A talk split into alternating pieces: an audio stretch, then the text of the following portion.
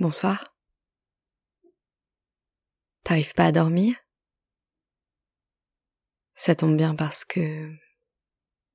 Moi non plus.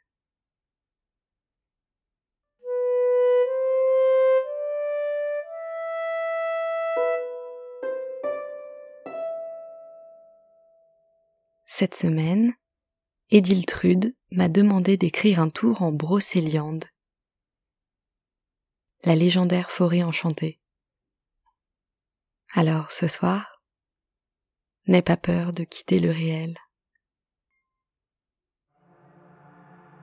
Et si tu connais d'autres insomniaques autour de toi, parle-leur de narcoleptica.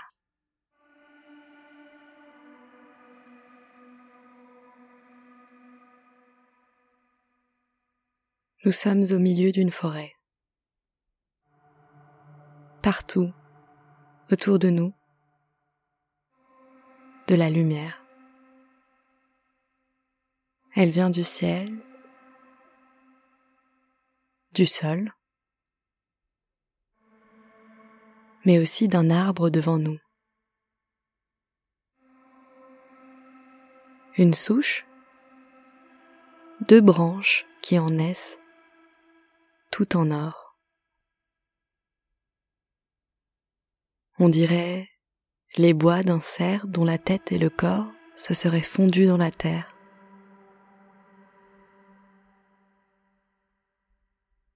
Dans cette forêt, il ne semble pas y avoir de saison, ni chaleur étouffante, ni pluie torrentielle,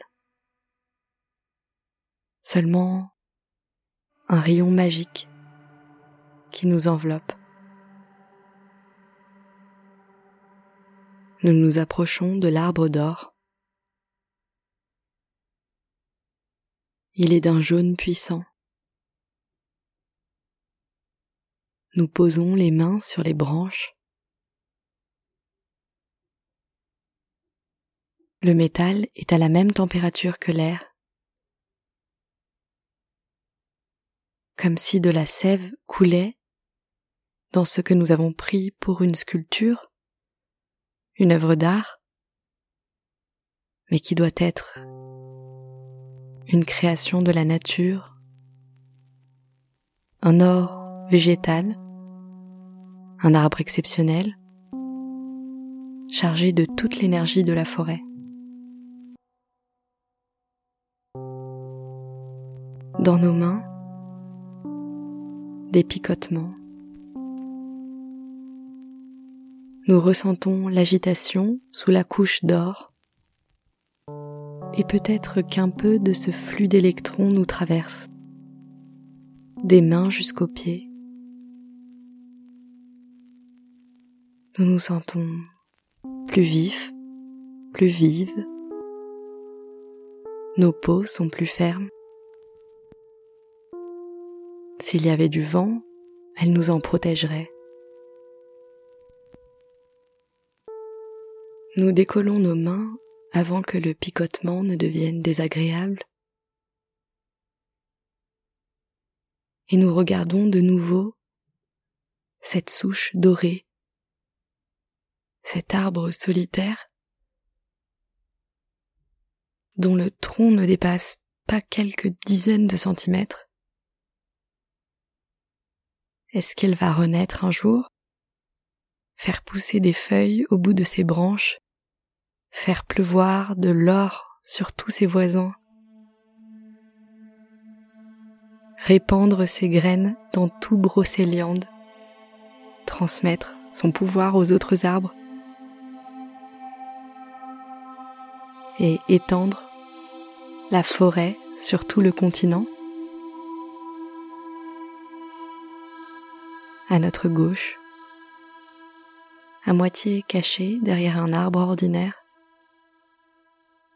une dame aux longs cheveux noirs nous fait signe. Elle porte une cape bordeaux. Et de là où nous sommes, peut-être grâce à l'éclat de l'arbre d'or, nous voyons briller ses yeux sans pupilles. nous n'y trouvons que du vert.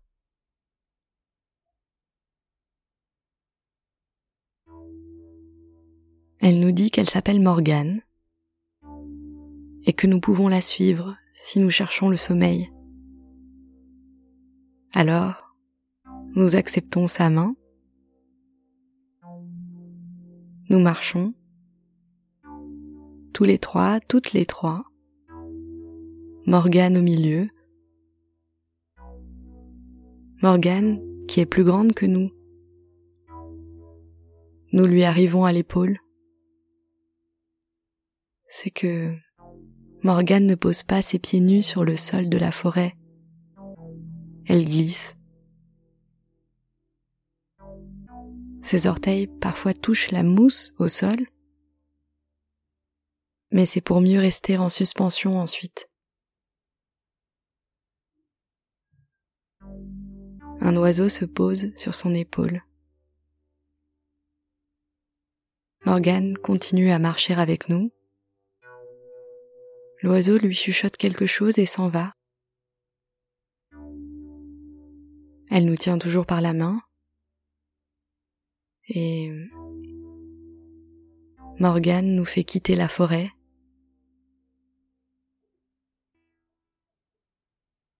Elle nous entraîne sur un pont-levis.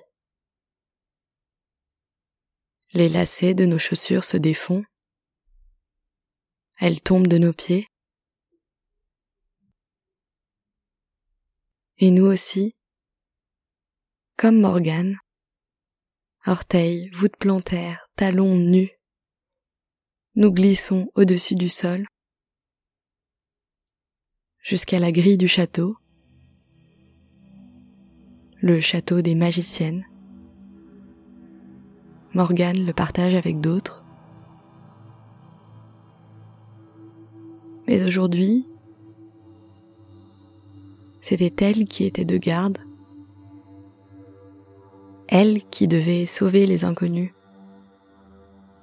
envoûtée par l'arbre d'or. Et les inconnus cette nuit, c'est nous. Nous suivons toujours Morgane, main dans la main. Elle nous conduit dans un grand dortoir vide.